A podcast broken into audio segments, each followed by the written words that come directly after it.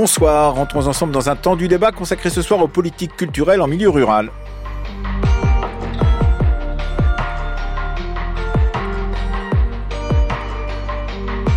À l'ordre du jour ce soir, les politiques culturelles irriguent-elles tous les territoires? Rachida Dati se trouve aujourd'hui au Festival du court-métrage de Clermont-Ferrand où elle a eu un échange avec les maires ruraux sur le thème de culture et ruralité cet après-midi. Car depuis son arrivée au ministère de la Culture, la ministre a multiplié les déclarations sur une concertation nationale à propos de la vie culturelle en milieu rural et sur le fait que l'exclusion n'était pas seulement en banlieue, considérant que les zones rurales étaient les grandes oubliées des politiques culturelles d'avant qu'elle arrive au ministère. Pourtant, depuis la Seconde Guerre mondiale et le mouvement de décentralisation théâtrale initié sous la Quatrième République par Jeanne Laurent, puis le développement des MJC et des mille clubs, les structures en milieu rural sont nombreuses, bien que très dispersées. La faible densité de population est peut-être d'ailleurs un des problèmes les plus aigus de la culture en milieu rural, tant la question des déplacements des troupes, des artistes, mais aussi de ceux qui viennent les voir et des mobilités sont des questions cruciales, en particulier lorsqu'il s'agit de toucher les publics les plus jeunes et les plus âgés. Nous allons en discuter avec nos trois invités. Patrick Chenu, bonsoir. Bonsoir. Vous êtes directeur général des Maisons des Jeunes et de la Culture de France. Avec nous, à distance, Lisa Bélangeon, bonsoir. Bonsoir. Vous êtes coordinatrice générale du festival Au Foin de la Rue en Mayenne, avec euh, pour euh, lieu de départ Saint-Denis de Gâtine. Et puis enfin, troisième invité, Maude Brun. Bonsoir. Bonsoir. Vous êtes directrice de la culture et du patrimoine de la région Centre Val-de-Loire. L'accès à la culture est loin d'être égal pour tous les Français. J'ai parlé de la ruralité. J'ai voulu en faire la priorité du début de ma mission. Cela fait sourire tous ceux qui m'imaginaient ne pas franchir le périphérique. Mais les mêmes, qu'ont-ils fait pour ces 22 millions de Français dont nous parlons ici? Accéder à une véritable offre culturelle en milieu rural, comme dans certains quartiers ou certains territoires d'outre-mer, c'est un défi. Pour certains même, c'est mission impossible. Il y a ceux pour qui l'offre culturelle n'existe tout simplement pas. Même certains qui savent qu'elle existe, ils se disent mais ça c'est pas pour moi. C'était évidemment Rachida Dati, ministre de la Culture, lors de ses vœux aux acteurs culturels au Palais de la Porte Dorée le 29 janvier dernier. Alors évidemment, tout cela ne se construit pas tout de même sur une page blanche. Euh, Patrick Chenu, euh, les maisons des jeunes et de la culture qui irriguent le territoire un peu partout, pas simplement euh, dans le milieu rural, existent depuis l'après-seconde guerre mondiale. On peut même faire remonter un peu l'avant-seconde guerre mondiale et à l'action du Front populaire, justement, cette volonté d'aller le plus, au plus près des habitants. Euh, donc il y a toute une histoire de cette euh, décentralisation euh, culturelle et théâtrale, de cette volonté d'aller au plus près des habitants. Est-ce que vous pouvez nous en dire deux petits mots justement sur cette histoire-là?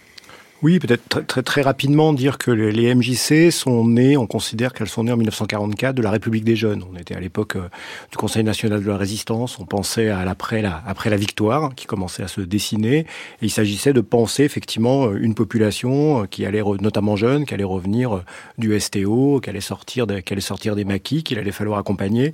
Et les MJC sont nés très directement en 1948 et d'une volonté publique. On a eu un décret qui a poussé à la création des MJC. Alors il s'est pas passé grand-chose pendant dix ans mais on va dire que le, moment où elles ont été fortement, fortement développées, c'est à peu près la période 1958-1968, sous l'impulsion de Maurice Herjog, qui était haut commissaire à la, jeunesse, et voilà. ministre de la jeunesse et ministre de la jeunesse et des sports, et en réponse finalement à une problématique qui a été celle des bousons noirs, dans, une logique d'un État très aménageur. On a créé des lieux et on a incité les, les, les collectivités à bâtir des MJC.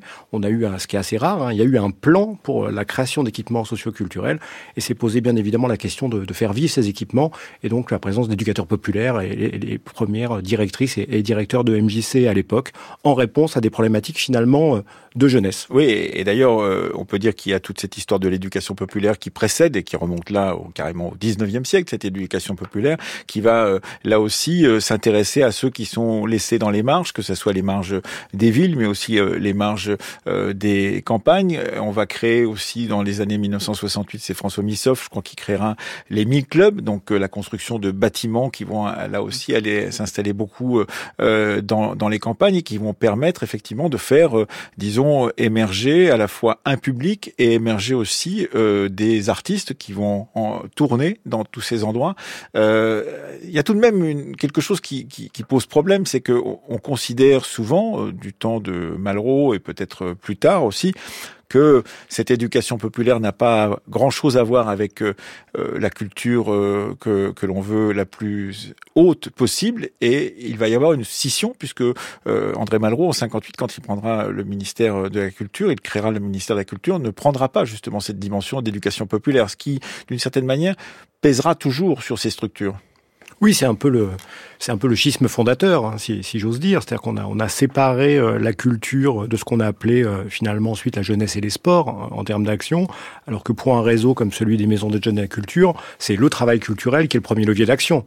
Donc on a, on a toujours été un peu ballotté, je dirais, entre, entre les deux, alors avec un, avec un soutien, notamment aujourd'hui, hein, du, du, du, du, ministère de la Culture, mais cette catégorisation socio-culturelle qui a été, euh, qui a été un peu compliquée pour nos lieux, alors qu'on a travaillé au quotidien avec des artistes, qu'on en a fait émerger beaucoup euh, depuis les, que ça soit dans, dans les années 60 ou, ou, ou, tout, ou tout récemment encore, et qu'ils ont énormément mobilisé dans les actions avec et en direction des, populations. Est-ce que, euh, disons, ce saut un peu, non pas d'infamie, mais ce saut un peu marqué euh, sur cette action culturelle dans des territoires, disons, plus délaissés que d'autres. Vous le ressentez, Lisa Bélangeon, qui est vrai avec le festival au foin de la rue en Mayenne, justement, dans des territoires ruraux. Est-ce qu'on vous a regardé différemment de si vous étiez installé au cœur d'une ville moyenne ou d'une grande ville?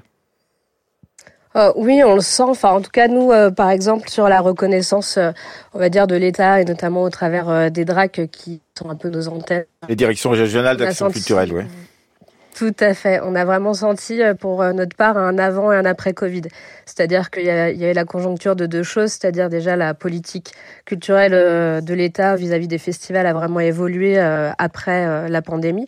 Et ça a permis en fait de voir aussi le travail qu'on fait au quotidien sur notre territoire, puisqu'on a ce regard, on va dire, déjà de ruraux, mais aussi d'événementiels où on a l'impression qu'on agit sur notre territoire qu'une fois dans l'année, alors qu'on travaille avec les habitants euh, justement dans une dimension aussi d'éducation populaire sur la construction de cet événement, de la programmation de ce qu'on veut y faire. Il est né comme ça il y a 20 ans euh, de la part de jeunes qui l'ont monté et euh, de proposer une programmation en milieu rural.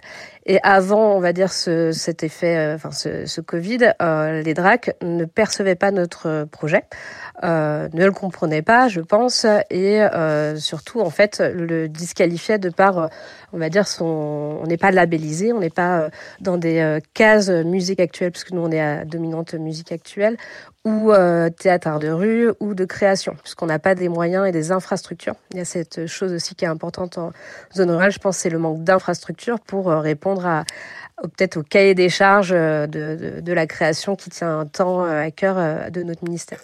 Dites-nous, ça c'est important, c'est-à-dire on n'a pas les infrastructures, ça veut dire vous n'avez pas la structure pour pouvoir être pérenne en tant que personnel, ou vous n'avez pas les infrastructures supposées nécessaires pour euh, faire les spectacles que vous voulez monter? Eh bien les deux, en fait. On a vraiment cette double problématique, c'est que euh, bah, de part, on va dire, euh, le, les tailles de, de, nos territoires, nous, on est sur un village de 1500 habitants. La communauté de communes, c'est 20 000 habitants. Vous, vous doutez bien qu'on va pas créer des équipements, euh, des scènes de 300 ou 400 places euh, dédiées uniquement au spectacle vivant. Ça mmh. n'aurait pas forcément de sens. On y reviendra notamment par rapport au problème de, de mobilité des publics. Euh, mais du coup, organiser un concert, c'est à chaque fois euh, aménager des espaces ou même accueillir une compagnie en mmh. résidence. C'est aménager des espaces qui ne seront pas dédiés à ça à l'année. Donc ça demande euh, de l'inventivité, mais aussi des moyens euh, du coup bah, réguliers, puisqu'on a, on veut dire, on n'investit pas durablement comme un équipement. On loue à chaque fois du matériel et on s'équipe, euh, ouais, ça peut être la bibliothèque, la salle polyvalente, en général on est mmh. très mobile. Et on n'a pas non plus euh, les moyens humains euh, mmh. pour gérer tout ce travail supplémentaire, puisqu'effectivement on, on l'entendait lors des informations. Nous n'avons très ou que très rarement des conventionnements et des aides au fonctionnement, donc les moyens humains deviennent assez mmh. compliqués à retenir, parce qu'on a aussi la problématique d'attirer des professionnels et des jeunes professionnels sur nos territoires qui ne sont pas les plus Mhm. Euh, il y a quelque chose d'intéressant, je vais donner la parole tout de suite à, à Maud Brun qui va nous rejoindre, mais Patrick Chenu, c'est qu'effectivement, euh, je parlais du Front Populaire, qu'on fait euh, les comédiens routiers, toutes les, tentatives d'ailleurs qui ont précédé l'existence du Théâtre National Populaire de, de, de et je citais Jeanne Laurent, ce sont toutes ces compagnies qui se créent donc soit juste avant la guerre, soit pendant la guerre, soit juste après la guerre, et qui vont, avec leur tréteau, un peu à l'ancienne, pourrait-on dire, tenter d'irriguer. C'est à Saint-Étienne, c'est dans l'est avec avec Hubergignou ou d'autres qui vont tenter d'irriguer tous les territoires qui ne sont pas touchés par euh, le théâtre euh, contemporain de l'époque, en, l'occurrence euh, Patrick Chenu. Oui, je crois, je crois que peut-être pour, pour rebondir aussi sur ce que sur ce que disait euh, Lisa Bélangeon, euh, il y a un élément. Vous évoquiez tout à l'heure la, la, la, singularité entre euh, ce qui va être finalement de, de projets culturels reconnus, soutenus par le ministère de la Culture et, et le travail d'éducation populaire qu'on mène. C'est c'est chez nous une attention particulière au processus. Elle l'évoquait là, la manière dont on va monter un festival, ça va être aussi comment est-ce qu'on va associer euh, les jeunes euh, ou des adultes dans sa construction, dans la programmation, mais y compris sur des éléments tarifaire. Donc c'est vraiment le, j'irais d'un côté là, une culture presque du processus d'éducation populaire et de l'autre d'une culture plus du, du, résultat et du produit ou de l'objet artistique qu'on va produire. Et c'est vrai que c'est cet élément-là qui crée un peu la, différence et c'était le travail que menaient les compagnies que vous évoquez euh, à l'époque aussi. Mmh. Euh, Maud Brun, euh, quand on est comme vous directrice de la culture et du patrimoine de la région Centre-Val de Loire, j'imagine qu'on est intéressé par cela, d'autant que la décentralisation a sans, sans, doute changé beaucoup de choses puisqu'il y a eu des structures qui se sont multiplié euh, grâce à la décentralisation culturelle. Mais cette décentralisation atteint-elle tous les territoires? C'est quand même la question que nous posons, c'est-à-dire euh, à quel niveau, euh, disons, de, de, type de public, à quel niveau de, de type de structure peut-on descendre pour pouvoir toucher les 22 millions de Français dont parlait la ministre tout à l'heure dans son discours de vœux aux acteurs culturels? C'était le 29 janvier dernier. Je dirais que la, la, la, réponse dépend un petit peu de la du curseur que l'on que l'on observe. Euh, Est-ce qu'on observe euh, les établissements qui sont dits labellisés par le ministère de la Culture, qui effectivement euh, euh sont le, un dernier rapport vient de le montrer, essentiellement concentrés dans les dans les zones plutôt urbaines. Hein. Je crois que c'est 89% mmh. de ces de ces établissements qui sont dans des zones à forte densité de population. Ou est-ce que au contraire on regarde un curseur qui est plutôt euh, euh celui de, de l'observation par les territoires, où on s'aperçoit que euh, en dehors de ces grands établissements labellisés, il y a quand même un certain nombre d'initiatives qui sont portées par les collectivités territoriales, les collectivités locales, qui permettent quand même euh, l'existence d'une vraie vie culturelle euh, dans des échelons euh, et dans des, dans des aires géographiques plus réduites. Et cela, justement, c'est possible grâce au, au travail des conseils départementaux ou des conseils régionaux? Absolument. Euh, en région Centre-Val de Loire, qui est une région euh, assez assez rurale, hein, qui n'a pas de grande métropole, c'est un territoire qui est assez polarisé autour de l'axe ligérien et qui, pour les autres parties de de son territoire est, plutôt un territoire à faible densité de population, la, la, région elle a fait le choix et ça depuis très longtemps euh, de, de, déployer une politique d'aménagement culturel du territoire qui s'appuie justement sur les initiatives qui sont portées localement. Euh, il y a une, une, une, une politique de contractualisation avec ces collectivités ou avec ces communes qui leur permet de bénéficier du soutien de la région, mmh pour conduire leur propre politique culturelle et favoriser justement, euh, ce qui est un peu le nœud aussi du sujet qu'on traite aujourd'hui, euh, la rencontre entre euh, les habitants, les artistes, les territoires. Euh, Lisa Bélangeon, euh, quand vous entendez euh, la ministre, j'imagine que vous êtes satisfaite d'entendre la plus haute autorité en matière de, de culture au gouvernement tenir ce genre de discours. Vous vous dites c'est un peu la fin d'une traversée du désert ou c'est c'est le début d'autre chose ou est-ce que vous y croyez véritablement à la possibilité justement qu'on puisse aller très profondément dans le territoire par tous les moyens, que ce soit des moyens nationaux par le ministère de la Culture ou des moyens régionaux et départementaux, justement pour toucher plus de personnes dans, dans un contexte où euh, ces personnes sont, sont plus éloignées euh, des euh, créations culturelles que d'autres bah, on est forcément agréablement surpris, mais et en attente puisque euh, voilà, on, attend de voir euh, comme toujours dans les constructions de politiques culturelles euh, où, on va aboutir. On reste méfiant. On sait aussi que nos collectivités sont effectivement présentes et, et bien souvent nos principaux subventionneurs. pour rappeler nous notre modèle économique, par exemple, nous c'est 20% de subventions sur un projet à plus d'un million trois en zone rurale. Donc en fait, on prend des risques énormes à porter nos projets et ils sont euh, euh, toujours dans des euh, précarités à long Et le reste, c'est l'autofinancement, les 20%, 20% Tout à fait. Ah les 80%, ouais, tout à fait. bah, c'est aussi grâce à la dynamique festivalière, mais qui, qui a aussi des contraintes et maintenant des concurrences qu'on voit arriver un peu de partout. Mais c'était le modèle économique qui a été choisi. Mais on voit aussi des baisses de financement public, qu'elles soient vraiment euh, nettes ou euh, qu'elles soient simplement, on mmh. va dire, liées à un maintien euh, à l'inflation qu'on connaît.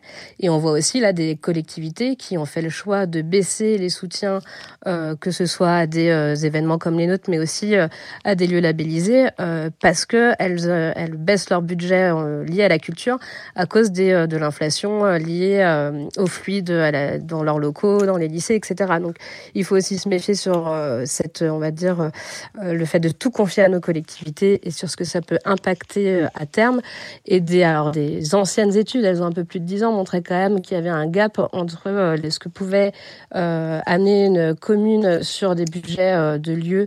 On était plutôt autour de 4% en zone rurale contre 23% en zone urbaine sur des projets similaires. Donc on voit bien. Oui, parce que quand vous sollicitez les communes, les, les, sommes ou les communautés de communes pour votre festival au foin de la rue, et puis pour le, travail que vous menez à l'année, évidemment, ces, ces, communes ne peuvent pas donner 100 000, 150 000, 200 000 euros, puisqu'elles n'en ont pas les moyens d'une certaine manière. Vous êtes plutôt de l'ordre de 5 ou 10 000 euros, j'imagine. Exactement. Quelle que soit l'évolution euh, finalement du projet et l'envergure mmh. qu'il prend, mmh. et quelles que soient les casquettes, on va dire qu'on endosse, puisque euh, souvent on répond à plusieurs problématiques sur le territoire. Euh, on est aussi espace de vie sociale, on a un enjeu culturel. Enfin, finalement, on répond à plusieurs problématiques sur notre territoire, mmh. mais on n'a pas plusieurs services en face de nous. On a une subvention globale qui effectivement est en général de l'ordre de 10 à 15 000 euros pour, pour au niveau des communes. Patrick Chenu sur ces, ces, questions justement de financement et, et de divine surprise, pourrait-on dire, d'avoir un ministre qui dise euh, on s'intéresse au MJC. C'est peut-être la première fois depuis un certain temps, peut-être depuis Catherine Trottmann qu'on a, qu'on a parlé de cela, c'est ça? J'avoue que je suis professionnel depuis un, un certain temps. J'ai pas un grand souvenir de, de moments où on est, on est reparlé euh, de l'éducation populaire et, et, et, des MJC en particulier avec ces mots. Non, sur, sur les questions, sur les questions économiques, on partage complètement l'analyse précédente. Une MJC en moyenne, c'est à peu près 60% d'autofinancement, donc les, les cotisations les participations des, des, des adhérents, euh, des publics, etc. Et, 40, on entendait dans le, dans 40% de subventions publiques. On entendait dans le journal que certaines d'entre elles, elles arrivent à, à, faire croître leur public alors qu'effectivement, ils sont dans des zones rurales difficiles, comme du côté de Montbard, qui perd de la population. Donc, euh, oui, tout à fait. Et je, je prends l'exemple de notre réseau, en, notre réseau en Centre-Val de Loire, euh, là aussi pour faire pour faire écho, on, on, a beaucoup de mal à recruter en Centre-Val de Loire. Il se trouve en plus on a on a peu d'opérateurs de formation sur le territoire, on a du mal à recruter des on a du mal à recruter des directions, on a du mal à recruter des, animateurs.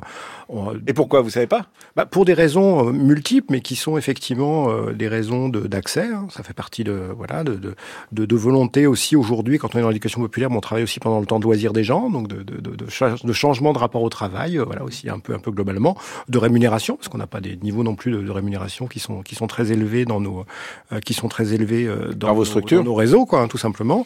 Et on est pris un peu entre le marteau et l'enclume, c'est-à-dire que quand vous avez effectivement, euh, légitimement une augmentation des salaires, de la convention, enfin du, point, la convention collective, etc., et que vous avez 10% d'augmentation, et dans le meilleur des cas, vous avez des subventions qui sont maintenues, et que même un certain nombre de villes, comme, comme le disait la, la, précédente intervenante, qui soutiennent le projet d'éducation populaire des MJC, vous disent, bah voilà, l'augmentation des fluides, du chauffage, etc., il va falloir qu'on rediscute de la subvention. Donc, euh, on, on, a des associations qui sont dans des situations très complexes, et c'est pire en ruralité, parce que bien évidemment, les marges de manœuvre sont extrêmement faibles pour ces villes. Maud Brun, qui représentait ici une, une collectivité territoriale, entre euh, donc euh, la, région Centre-Val de Loire, dont vous êtes directrice de la culture et du patrimoine. Qu'est-ce que vous dites quand les acteurs de terrain vous disent ben, on est un peu coincé parce qu'on n'a pas toujours tous les moyens pour pouvoir faire tourner nos structures?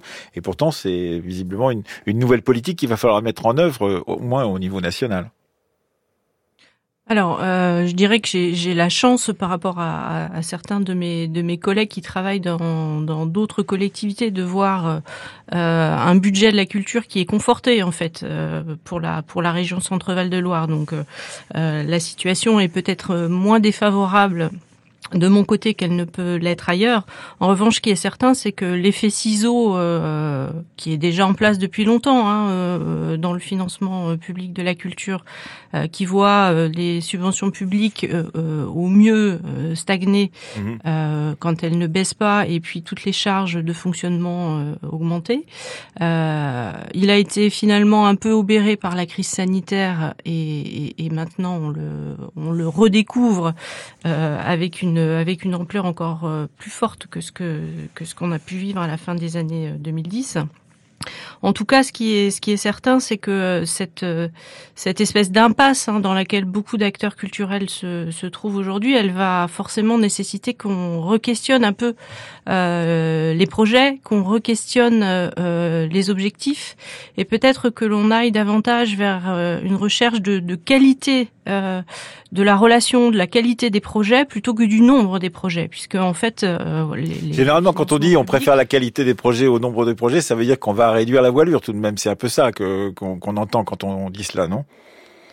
Ça, ça, peut être le cas, euh, mais euh, vraiment, je pense que euh, il, faut garder à l'esprit la, la, question de, de, il ne faut pas simplement aborder la question par celle de l'offre. Euh, il faut aussi en face pouvoir créer les conditions pour que les personnes viennent euh, rencontrer ces propositions artistiques. Mais tout, mais tout dépend ce que. qu'on a un vrai travail à conduire. Tout dépend de ce qu'on entend par qualité d'un projet. C'est qu'est-ce qu'on met dans le terme de qualité d'un projet, par exemple, quand on est responsable de la culture et du patrimoine comme vous euh, en Centre Val de Loire.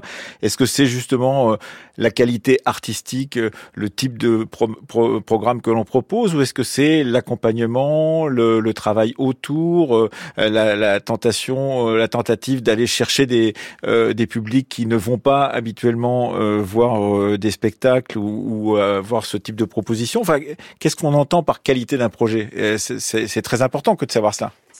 C'est un peu tout ça.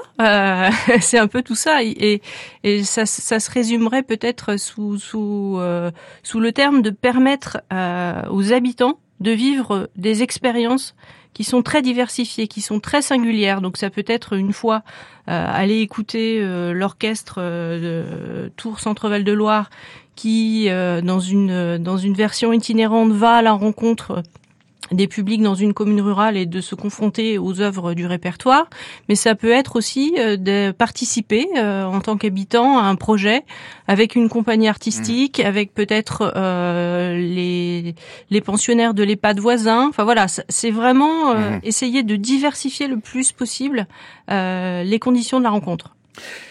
18h43 sur France Culture, vous écoutez le temps du débat. Les politiques culturelles irritent-elles tous les territoires? C'est la question que nous posons. Vous venez de l'entendre à Maude Brun, directrice de la culture et du patrimoine de la région Centre-Val de Loire, à Lisa Bélangeon, coordinatrice générale du festival Au Foin de la Rue en Mayenne, et à Patrick Chenu, directeur général des Maisons des Jeunes et de la Culture de France. Des siècles de centralisation ont dépossédé une partie de nos régions, de nos provinces, de leur richesse intellectuelle. Beaucoup d'artistes ne pouvant pas vivre sur place sont venus à Paris. Et petit à petit, euh, des déserts se sont constitués. Aujourd'hui, le moment est venu de repeupler, de réensemencer, de réirriguer. Ça suppose donc un grand effort. Le devoir de l'État est de réparer des siècles de rabotage des cultures. Et c'est pourquoi nous devons, euh, de concert avec les élus, commune par commune, département par département, région par région, imaginer une politique euh, offensive qui permettrait de donner toutes leurs chances aux citoyens français d'avoir près d'eux, là où ils vivent, le plaisir simplement euh, de la lecture, le plaisir du cinéma, le plaisir du théâtre ou le plaisir de ne rien faire. France Culture. Le temps du débat. Emmanuel Laurentin. Vous venez d'entendre Jacques Lang, vous l'avez reconnu en 1980 à propos de la politique culturelle qu'il mettait en œuvre en tant que ministre de la Culture. Sous François euh, Mitterrand, des déserts se sont constitués. Il est temps de réparer des siècles de rabotage des cultures. Alors, on a compris qu'effectivement, euh, sous Jacques Lang, il y avait eu euh, création de beaucoup de CDN, de centres dramatiques nationaux, de centres de danse un peu partout, des centres chorégraphiques euh, très importants. Mais effectivement, la question, c'est peut-être de rentrer, comme disent les technocrates, dans la granularité fine du territoire. Euh, euh, qu'est-ce que vous pensez de cela, euh, Lisa Bélangeon, c'est-à-dire sur la, descente au, plus près des habitants dans des territoires euh, ruraux? Bah forcément, c'est un peu le cœur de, ce qu'on travaille nous au quotidien, et, et je pense c'est aussi ça qui est parfois compliqué à faire comprendre aux collectivités, aux financeurs ou même à la population, puisque c'est un travail qui se perçoit moins et qui se voit sur le long terme, mais que euh, je pense être beaucoup plus qualitatif, en tout cas sur euh, justement le, temps long et cette attractivité du territoire. Et je pense que c'est une des vigilances euh, qu'il faut avoir des fois mmh. sur le fait qu'un projet, la qualité justement, n'est pas forcément liée au nombre de personnes qu'il réunit ou sa visibilité à mmh. l'échelle nationale. Parfois, je pense qu'il y a la tentation pour certaines collectivités d'aller sur des gros projets qui font beaucoup parler d'eux.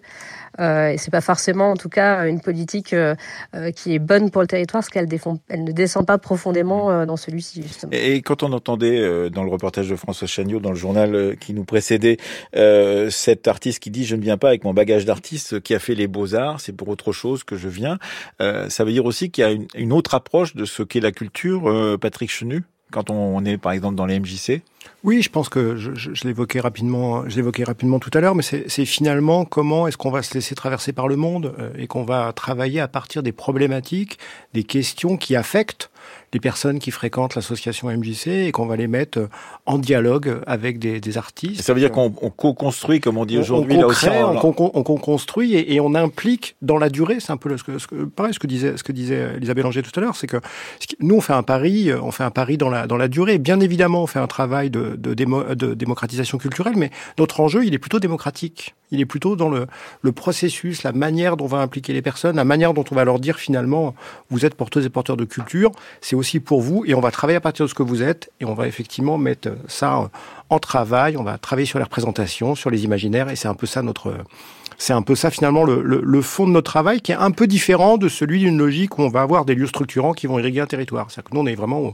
en proximité, au plus près des gens et on les implique en permanence dans les processus. Et, cela, justement, quand on est comme vous, Maude Brun, euh, directrice de la culture et du patrimoine de la région euh, Centre-Val-de-Loire, cela implique aussi qu'il y a peut-être un autre type de production que l'on favorise ou ce sont les mêmes productions dont on, on fait des déclinaisons singulières quand on se rend justement dans des, euh, dans des endroits avec une densité de population moindre.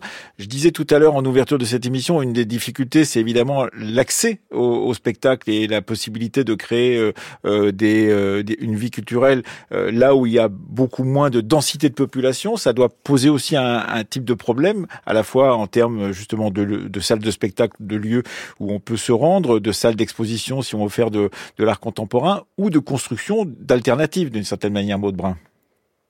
Oui, alors il y a des il y a des solutions alternatives puisque certains certains acteurs culturels ont fait le choix de, de développer des activités qui euh, en totalité ou pour partie sont, des activités itinérantes. J'évoquais tout à l'heure l'exemple de l'orchestre de Tours Centre-Val de Loire. On peut aussi citer euh, par exemple le Cinémobile, qui est un donc un cinéma itinérant euh, qui euh, qui se déplace mensuellement dans 46 communes de la région et qui vient donc avec un camion qui se transforme en réelle salle de cinéma proposer au plus près des habitants dans leur commune euh, toute l'offre cinématographique d'actualité euh, et leur permet donc de, de, de s'affranchir de cette question de la mobilité qui effectivement est un est un réel sujet euh, pour lequel euh, les régions réfléchissent et, et, la nôtre en particulier euh, en essayant de trouver euh, des moyens de favoriser les déplacements et notamment les déplacements des plus jeunes. oui, on peut dire les plus jeunes et les plus âgés qui ne conduisent pas, par exemple. Eh bien, ça devient plus compliqué pour pouvoir les inciter à se rendre voir un spectacle, voir une exposition, etc., etc. Absolument. Et, pour vous, Patrick Chenu, ces questions sont importantes? Oui, ben, je, pense justement, là, quand on parle de la, région Centre-Val de Loire, nous on a une fédération qui est extrêmement investie dans la culture scientifique et technique. Et donc on, on, travaille à travers des interventions autour d'expositions scientifiques sur les, les, les grands enjeux qu'on déploie euh, dans les salles des fêtes, dans les villes, dans les, dans les villages, un peu partout dans la, un peu partout dans la région. Donc on, est vraiment sur une logique là très très très directe d'accès, de facilité d'accès, avec des médiateurs scientifiques qui interviennent auprès, euh, la majoritairement en l'occurrence, Est-ce qu'on peut dire, Lisa Bélangeon, que l'expertise que vous avez, puisque vous en avez une en tant que coordinatrice générale du festival au foin de la rue en Mayenne, dans une région rurale, à Saint-Denis de, de Gâtine, est utile aux autres. Euh, C'est-à-dire, est-ce que d'une certaine manière, on vient vous voir pour vous demander comment vous faites pour toucher des publics qui ne sont pas les publics, euh, disons, euh, des grandes villes ou des grandes villes moyennes qui ont des grandes structures culturelles Comment vous pouvez justement aider d'autres à, s'approcher justement de cette question de la culture dans des milieux moins moins densément peuplés? Euh, bah, évidemment, puisque euh, on est quand même aussi beaucoup, on travaille énormément en réseau dans nos euh, dans nos milieux, donc on échange beaucoup sur nos pratiques et sur les solutions qu'on qu'on peut trouver dans nos dans dans nos territoires. et on est aussi en lien avec des lieux conventionnés ou labellisés, donc il y a aussi ce maillage qui est hyper important et où on n'est pas cloisonné les uns ou fermés, on travaille ensemble. On travaille nous avec notre collectivité. qui propose une saison culturelle. On travaille avec la SMAC de Laval qui est à 40 km de chez nous. Et en fait, tous ces acteurs-là s'apportent euh, leur expertise et sont complémentaires sur un territoire. La SMAC, moi, je voyais l'étude en cours où, les lieux labellisés, donc ils sont euh, a priori situés à 5% seulement en zone rurale et touchent 1,8 million euh, de la population en zone rurale. Enfin, sur les 22 millions, c'est quand même vraiment très peu. mais c'est comment on va travailler ensemble et comment des, des lieux ou des structures comme nous peuvent être considérés comme justement des acteurs intermédiaires structurants sur leur territoire qui servent de vecteurs entre un lieu labellisé euh, qui peut aussi apporter des choses et qui a besoin d'être structuré et des et d'autres euh, comment dire d'autres euh, initiatives. Nous on accompagne beaucoup de petites associations locales culturelles ou pas d'ailleurs à les aider pour monter un événement pour pouvoir organiser accueillir une compagnie de théâtre diffuser leur chorale. Enfin on a ce rôle aussi structurant et de finalement on est un, lieu intermédiaire et un mmh. rouage dans dans le maillage de ce territoire. Mais néanmoins par exemple pour les questions de mobilité comment faites-vous dans euh, la Mayenne, euh, du côté de Saint-Denis de Gâtine, pour pouvoir justement à la fois euh, toucher les plus jeunes ou les moins mobiles d'une certaine manière, et aussi faire venir des bénévoles, faire venir des des personnes qui travaillent dans, vos, dans votre structure, soit le temps d'un festival, soit en dehors de ce festival. Et les hébergements, ça n'est pas simple. Des lieux pour pouvoir les accueillir, ça n'est pas simple non plus. Comment faites-vous? Alors il y a vraiment les deux temporalités sont vraiment différentes puisque la, on va dire que la temporalité festival fait que le nombre nous permet euh, d'imaginer des choses un peu plus euh, à une échelle départementale et notamment avec la mise en place euh, de navettes entre la gare et le village pour essayer justement d'habituer les gens puisqu'on a quand même aussi un travail d'accompagnement de ce réflexe des transports puisque ça n'existe pas au quotidien chez nous. Les gens ne prennent pas les transports en commun parce qu'ils n'existent pas. Voilà tout bêtement. Donc il faut aussi redonner ce, ce réflexe de se dire là, le temps d'un week-end, euh, les navettes existent, je peux ne pas venir en voiture. Euh, sachant que pour euh, l'anecdote, ces navettes étaient financées par la région jusqu'en 2019 et ne le sont plus par une difficulté d'arbitrage de savoir est-ce que c'est un service des transports ou un service culturel qui doit financer ça. Donc on est aussi face à ces aberrations, on va dire, de garde-chapelle, mais administratives, mais qui font qu'aujourd'hui on porte ça financièrement, puisque pour nous c'est un enjeu primordial que d'amener les publics euh, là-dessus. Mmh, mmh. Mais euh, il faut les convaincre. Au quotidien, euh, on est vraiment sur du transport véhiculé, du covoiturage et du système D, puisque en fait on n'a pas d'autre solution.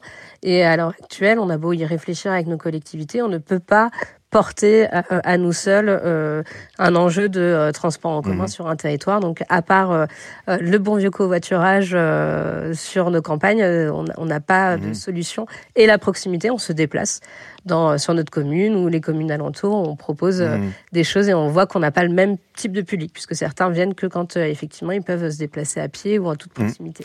Patrick Chenu sur ce point et Maud Brun ensuite sur la question effectivement de l'accès donc de, de la, du plus grand nombre à la possibilité de d'être abreuvé par la culture. Bah, là aussi, c'est d'aller au plus d'aller au plus près. Si je prends l'exemple d'un projet qu'on a créé en, 2017 qui s'appelle le Bazar, qui a été créé à Rodez dans le, dans le Grand et qu'on a développé ensuite. L'idée, c'est une rencontre où euh, des jeunes euh, vont travailler avec des artistes pendant trois ou quatre jours. Donc c'est à la fois un festival, c'est à la fois un peu une colo aussi, mais ils vont faire des créations in situ et qui vont présenter à, l'issue de trois quatre jours de, travail euh, sur un sur un territoire. Donc on mène aussi en partenariat avec des avec des structures culturelles.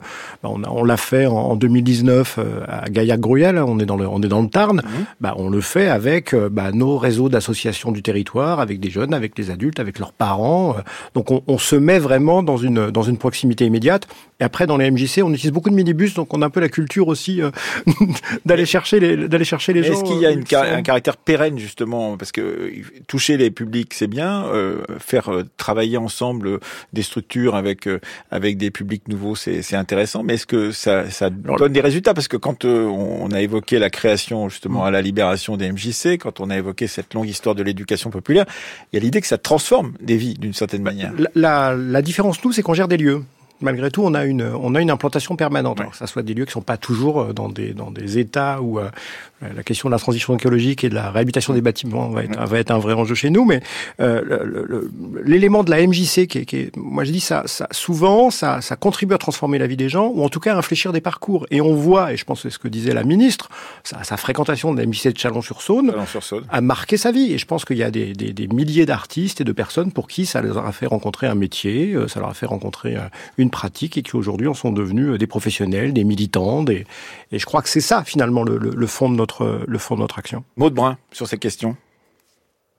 Euh, sur la, la, question de la, de la mobilité, effectivement, hein, on l'a dit, c'est vraiment un nœud. Euh, et à l'échelle d'une région, euh, euh évidemment, j'entendais Lisa Bélangeon qui disait que sa région avait abandonné la question des navettes, par exemple. C'est vrai que c'est délicat, surtout quand on a une densité d'acteurs culturels, de pouvoir répondre à la totalité des demandes.